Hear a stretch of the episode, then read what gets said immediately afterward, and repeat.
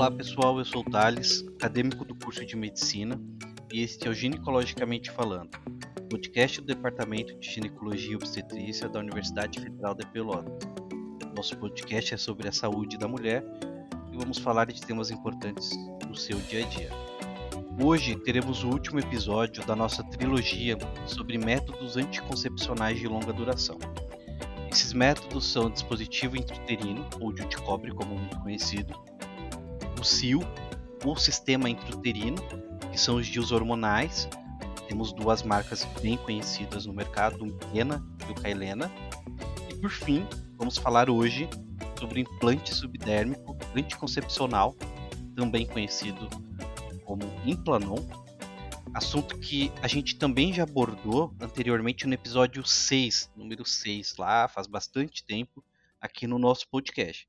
Se porventura você tiver alguma outra dúvida ou quiser ouvir uh, também o que nós falamos lá, corra lá e, e ouça o episódio número 6 do nosso podcast.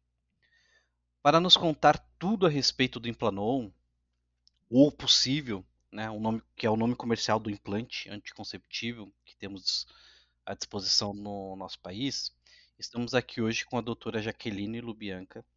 Ela é de Porto Alegre, graduada pela URGS, tem mestrado e doutorado também pela URGS. Hoje ela coordena o ambulatório de planejamento familiar e é professora da FAMED.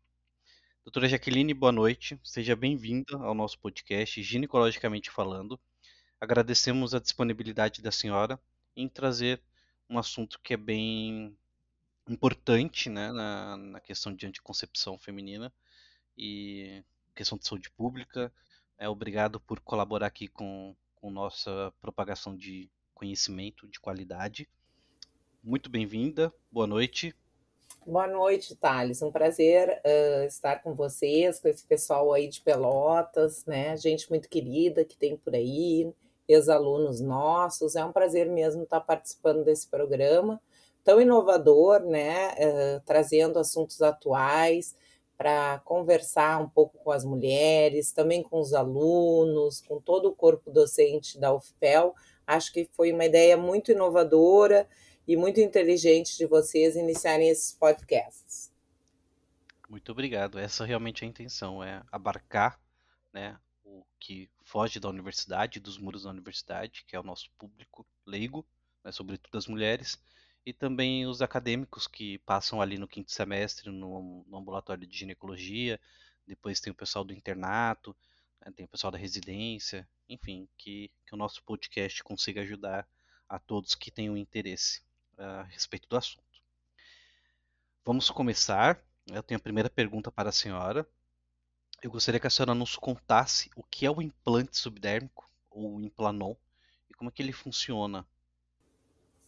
Bom, o implanon ele é um dos LARCs, né, que é hoje considerado, são considerados métodos de longação, como o Thales falou, porque ele tem três anos de duração. Então, uma vez a paciente inserindo um implante, ela vai ter uma contracepção garantida por três anos. Ele é um implante de cilástico e ele libera etonogestrel, portanto, ele funciona como um contraceptivo de progestogênio isolado. O efeito dele sobre a sobre o eixo é a inibição, o bloqueio né, da secreção das gonadotrofinas, principalmente do LH, bloque, bloqueando a ovulação. Portanto, a paciente fica no ovulatória no uso do implanon.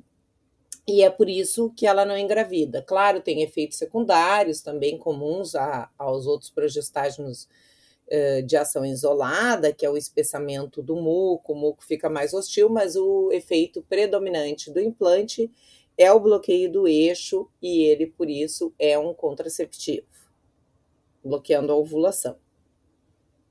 E é um método recente, já existe muito tempo. É verdade que se trata do método mais seguro de todos?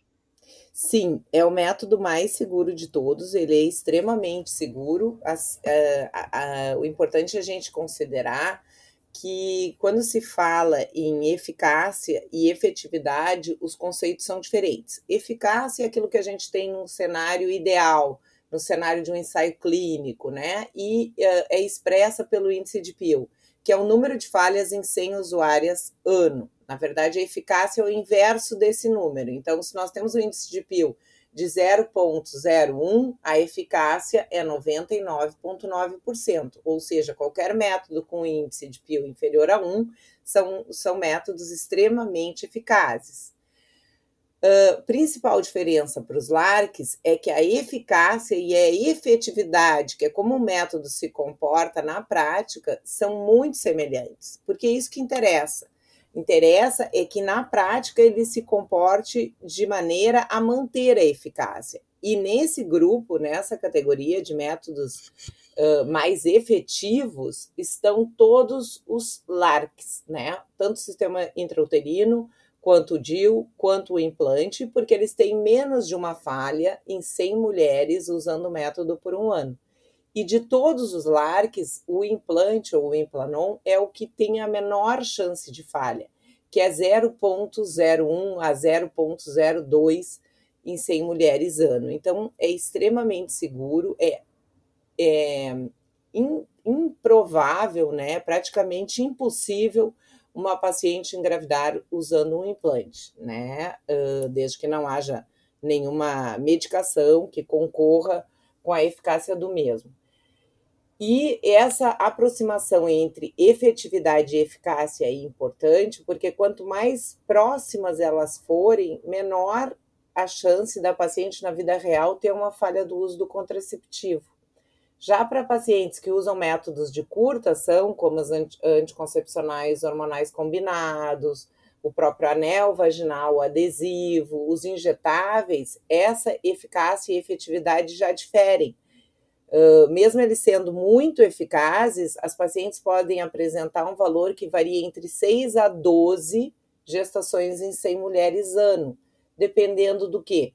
Da forma como aquela mulher usa o método se ela esquece, se ela usa algum, uh, por exemplo, algum medicamento que acelere o metabolismo, né? Que tem alguns antirretrovirais que aceleram, anticonvulsivantes, aceleram os medicamentos para tuberculose, aceleram o metabolismo dos contraceptivos.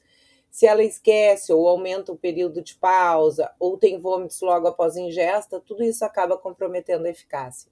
Então, os métodos de longação, eles não dependem tanto da, dependem tanto da usuária e eles já estão no organismo materno exercendo as suas ações o tempo todo. Então, isso é o que garante, assim, a efetividade enorme e a superior de todas, superior inclusive à ligadura tubária que o Implanon garante. E ele é um método recente ou ele já existe há algum tempo? Olha, os implantes estão disponíveis no mercado há mais ou menos 20 anos. Né?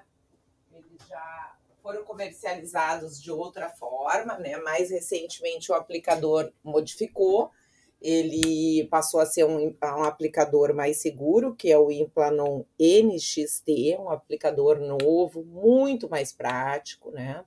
De ser inserido.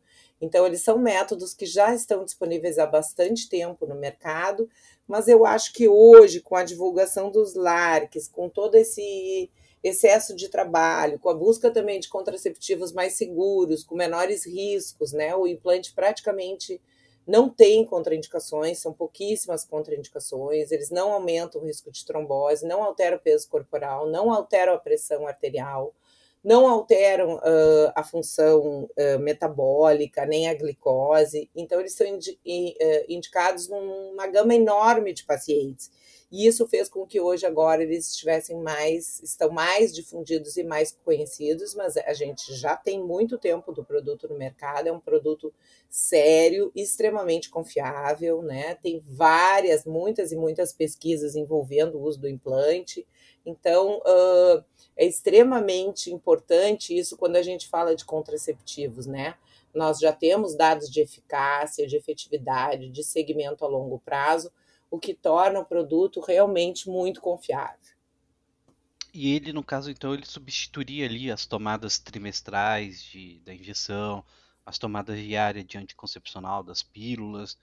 É, quanto tempo ele dura ele dura três anos, né? É um método que, uma vez inserido, dura três anos. Ele, se, se inserido nos primeiros cinco dias do ciclo menstrual, ele tem eficácia imediata, né? Ele começa a agir já imediatamente, a paciente pode ter relações, não precisa se preocupar com nenhuma proteção adicional e uh, tem esse período de duração de três anos desde o momento da sua inserção. Então, ele realmente torna muito mais prático para a mulher, né? É, é, a colocação é extremamente simples, é muito é praticamente indolor. A gente, o médico vai fazer um botão anestésico no braço, um pouquinho abaixo do sulco entre o bíceps e o tríceps, então ele vai ficar palpável sob o tríceps, mas não é visível, ele é bem subdérmico, a, a colocação é muito indolor, o paciente sai com um curativo pequeno, não é necessário pontos, e esse curativo é removido em 24 horas. O que pode acontecer é uma leve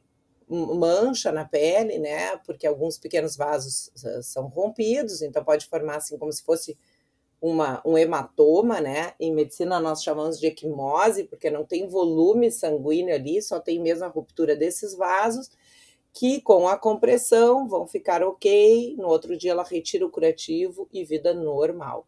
Então eu digo assim, é, é, é muito prático, uma inserção praticamente indolor, fácil de ser feita, muito bem aceita em paciente jovem, que às vezes quer um método de longa duração, mas não quer nada intrauterino então, ele tem uma boa aceitabilidade entre pacientes adolescentes mais jovens, aí entre 14 e 17 anos, justamente por ser um processo praticamente indolor.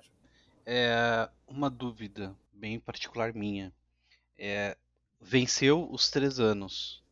É, exatamente naquela data, naquele dia, ela tem que trocar? Não, sempre a gente tem um prazo a mais, né? O laboratório ele se preocupa em que não fique tão estreito esses prazos, né? Eu diria ali que ela tem aquele mês, aqueles 30 dias para fazer a substituição, e na substituição ela já pode também fazer a inserção do outro, se ela assim desejar, não há nenhuma contraindicação de que os procedimentos sejam feitos no mesmo dia, né? Colocação, uh, retirada e colocação do novo implante. Também na retirada a gente só faz um curativo, raramente é preciso pontos, porque o sangramento é mínimo, já que a gente só incisa sobre a pele, né? Não é um corte profundo. E com um curativo compressivo ali também vai ocorrer a cicatrização sem a necessidade de pontos. A senhora falou que a, no momento da inserção, a, a, paciente ela precisa estar menstruada para ter um, uma proteção em seguida se ela não estiver menstruada, daí ela teria que usar algum tipo de proteção. Sim, sim, Thales, porque assim, ó, se a paciente está menstruada, e de preferência nos primeiros dias da menstruação, a gente sabe exatamente em que momento do ciclo né, menstrual ela está. E nos primeiros dias da menstruação, a atividade folicular é mínima. Então, é nesse momento que é ideal para o início dos métodos contraceptivos, quando ainda não houve uh, a, a ativação do desenvolvimento folicular e a seleção do folículo dominante. Então, qual é a vantagem estar menstruada? Precisa estar menstruada? Não, não precisa. Por exemplo, se ela vem na troca por um outro método, ela pode vir usando contraceptivo. Se ela vem usando DIU, ela pode fazer a inserção e retirada do DIU. Mas se é o primeiro uso, o bom dela estar menstruada, primeiro, a gente sabe que ela não está grávida. E segundo, ela já insere no primeiro dia da menstruação e já começa a obter a eficácia do método, né?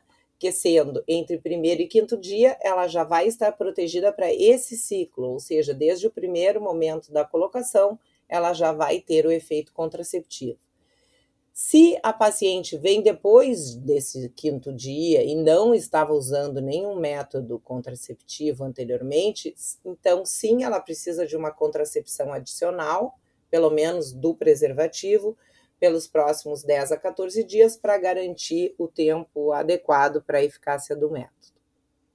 É referente às revisões, né? O DIL ali a gente faz aquele controle de um mês, né? Para saber se o DIL está alocado no útero. E no implante tem algum controle, alguma revisão? A revisão a gente faz geralmente ali no após a inserção, 7 a 10 dias, ver como fica o braço, se o implante está bem palpável, não há necessidade de nenhum exame subsidiário, não precisa fazer ecografia, nada disso. e depois ela faz as revisões dela de rotina, né, com o ginecologista, anuais, como é, é geralmente se faz, não há necessidade de aumentar o número de visitas ao ginecologista. É um método muito, muito prático nesse sentido. Existe, existe casos de rejeição do corpo da mulher? É muito raro, né? Poderia ter uma alergia ao, ou ao componente do bastão, né? Ou ao próprio etonogestrel, mas é muito raro e só pode ser é, diagnosticado na medida em que se utiliza o método. Então não tem, não temos como prever isso, né? Mas é, é bastante raro. A senhora disse que tem uma boa aceitação por adolescentes, pessoas mais jovens. É, eu poderia colocar o implante em pacientes que estão amamentando, ou ali no puerpério imediato, um pós-cesárea? Sim, não tem nenhuma contraindicação, né? Hoje, tanto a Organização Mundial da Saúde, o nosso, o próprio Ministério da Saúde está muito interessado nessa anticoncepção no pós-parto imediato, porque é uma das maneiras da gente reduzir gestações indesejadas, né? Pacientes que não voltam para consulta são justamente as pacientes que têm maior chance de ter uma gestação não planejada, e isso é extremamente comum, né? A paciente leva o bebê muitas vezes na consulta do pediatra, mas na sua própria consulta não retorna. Então, o fato de sair da maternidade já portando implante pode ser uma, muito interessante do ponto de vista de saúde pública, né? Não tem nenhuma contraindicação durante a amamentação, tem uma pequena concentração que é excretada no leite, mas isso não altera o peso, nem o desenvolvimento recém-nascido, nem o volume de leite que é excretado durante as mamadas, então não há nenhuma contraindicação, a paciente pode estar amamentando. E no pós-parto ou pós-cesárea, to, todo o mundo né, já tem experiência com a inserção imediata, o fabricante ainda recomenda 28 dias por precaução mas sim já temos vários trabalhos mostrando que a inserção na própria sala de parto ou antes da alta hospitalar são extremamente seguros e eficazes. Uh, se uma paciente adolescente, ali por volta de 15, 16 anos, sexualmente ativa, ah, procurar um consultório para fazer inserção, também não tem contraindicação? Posso colocar? Não, não tem nenhuma contraindicação. paciente que nos procura, né? Isso está regido pelo uh, Conselho de Ética Médica, pelo Estatuto da Criança e do Adolescente, né? As pacientes adolescentes que nos procuram para anticoncepção, elas são protegidas pelo sigilo médico, se não há nenhuma situação de risco, não há necessidade de. Uh, como eu diria, de, de, de uh, chamar os pais, enfim, claro que a gente sempre recomenda que as pacientes conversem com seus pais, né, sobre o início da sua vida sexual, sobre métodos contraceptivos que desejam fazer a colocação desse método, né, em alguns lugares eles não estão ainda disponíveis uh, no Sistema Único de Saúde, né, então é importante a gente sempre acha que esse assunto seja bem claro né, e bem conversado. A Febrasgo recomenda que na inserção dos LARCs a gente faça um termo de consentimento, mas quero reforçar aqui que o adolescente é um sujeito de direito e se ele nos procura uh, justamente né, pedindo essa proteção contraceptivo, eh, contraceptiva, seria muito mais falha nossa não prescrevermos, né, ou nos omitirmos frente àquela necessidade do paciente, do que uh, fazer a inserção, né?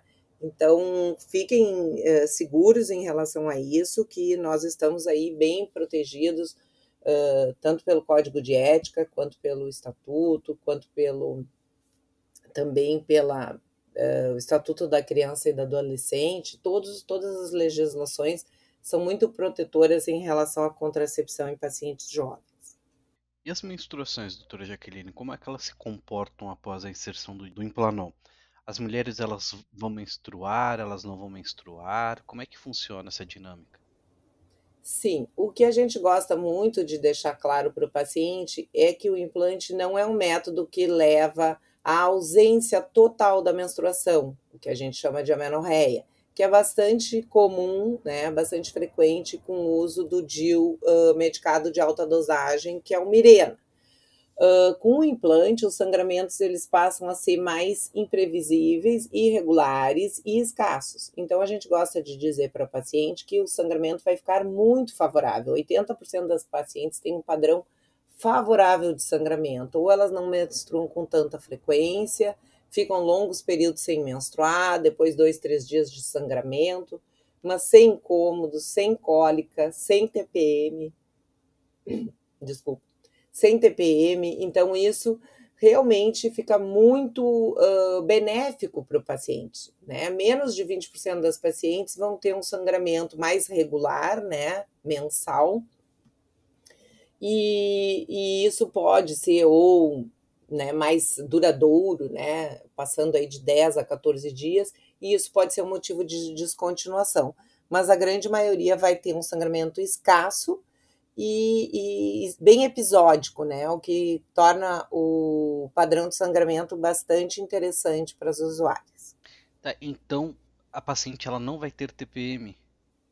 Na grande maioria das vezes, os sintomas de TPM, que não são só sintomas emocionais, né, são também sintomas físicos pela, pela privação dos hormônios, inclusive Muitos sintomas pré-menstruais eles podem aparecer no período de pausa da pílula, e isso já foi descrita por uma autora muito conhecida, que é a Sulak, que vários sintomas pré-menstruais aparecem na pausa.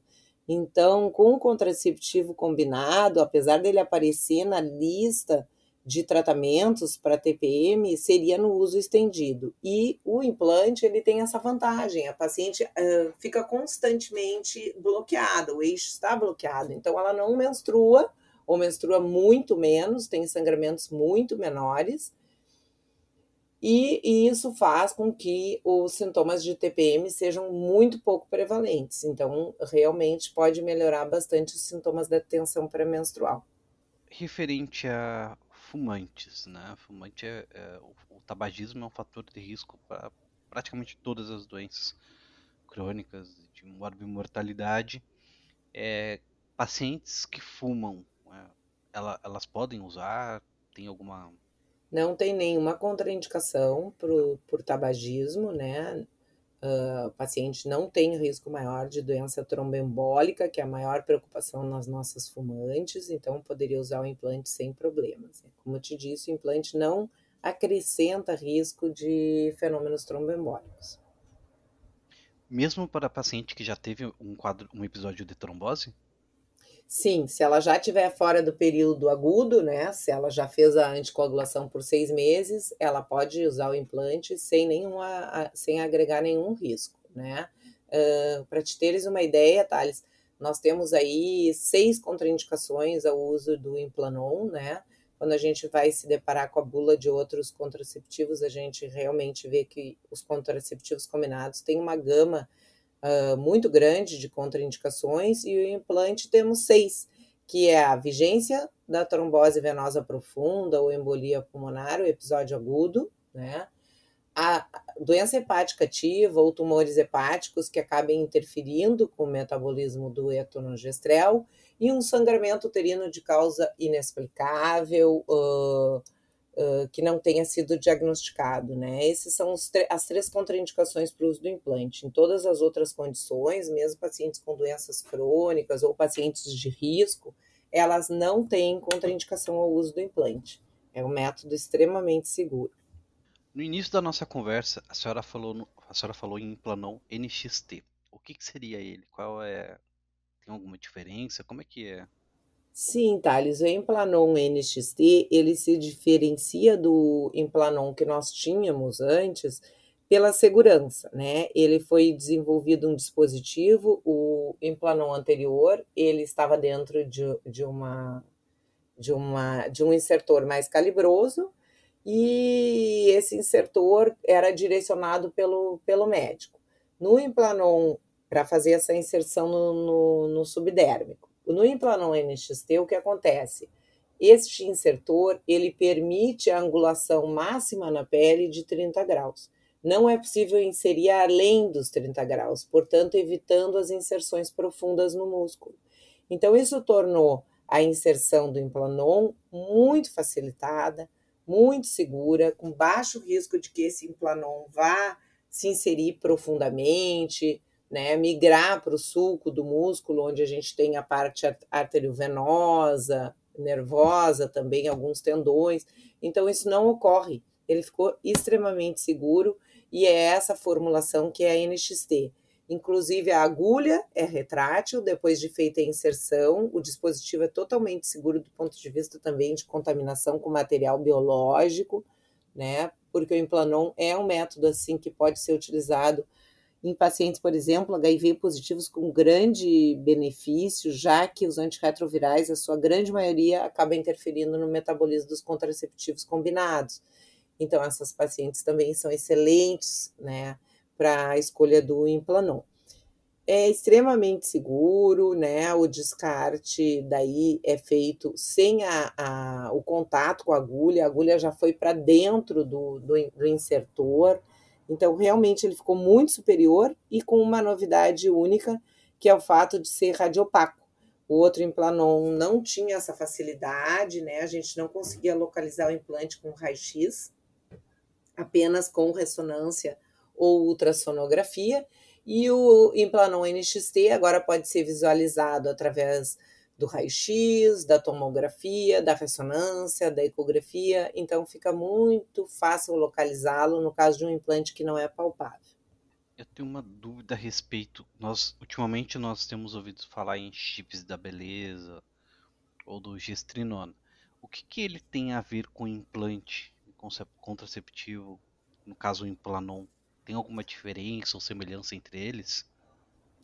Thales não tem nada a ver com o chip da beleza, tá? Ele, o, os implantes de gestrinona, eles têm altas doses desse hormônio, a gestrinona, e ao longo do tempo eles uh, entregam efeitos androgênicos. O implanon não tem isso. Então a gestrinona ela é utilizada off-label, né? Ela não tem registro na Anvisa, esses implantes de gestrinona que estão sendo vendidos, inseridos em muitas mulheres com promessas de ganho de massa muscular, de força, de libido, e isso não foi estudado, né? O maior fabricante desses implantes nunca fez uma pesquisa sequer com esses implantes, né? E eu acho aqui até importante do ponto de vista de, de saúde, como nós estamos faz, falando também para uma população leiga de mulheres, reforçar que esses implantes eles não têm registro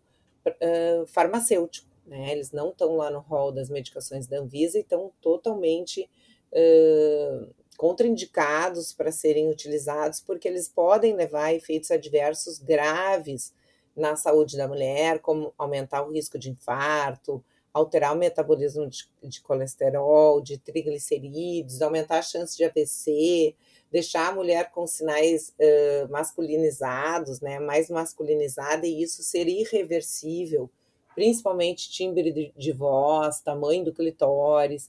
Então é muito importante assim a gente separar totalmente o implante, o implanon é um implante contraceptivo que tem seu registro na Anvisa, que já foi uh, pesquisado por mais de 20 anos desde o seu lançamento tem registro no Brasil, tem registro na Europa, tem registro nos Estados Unidos em outros países também da Ásia.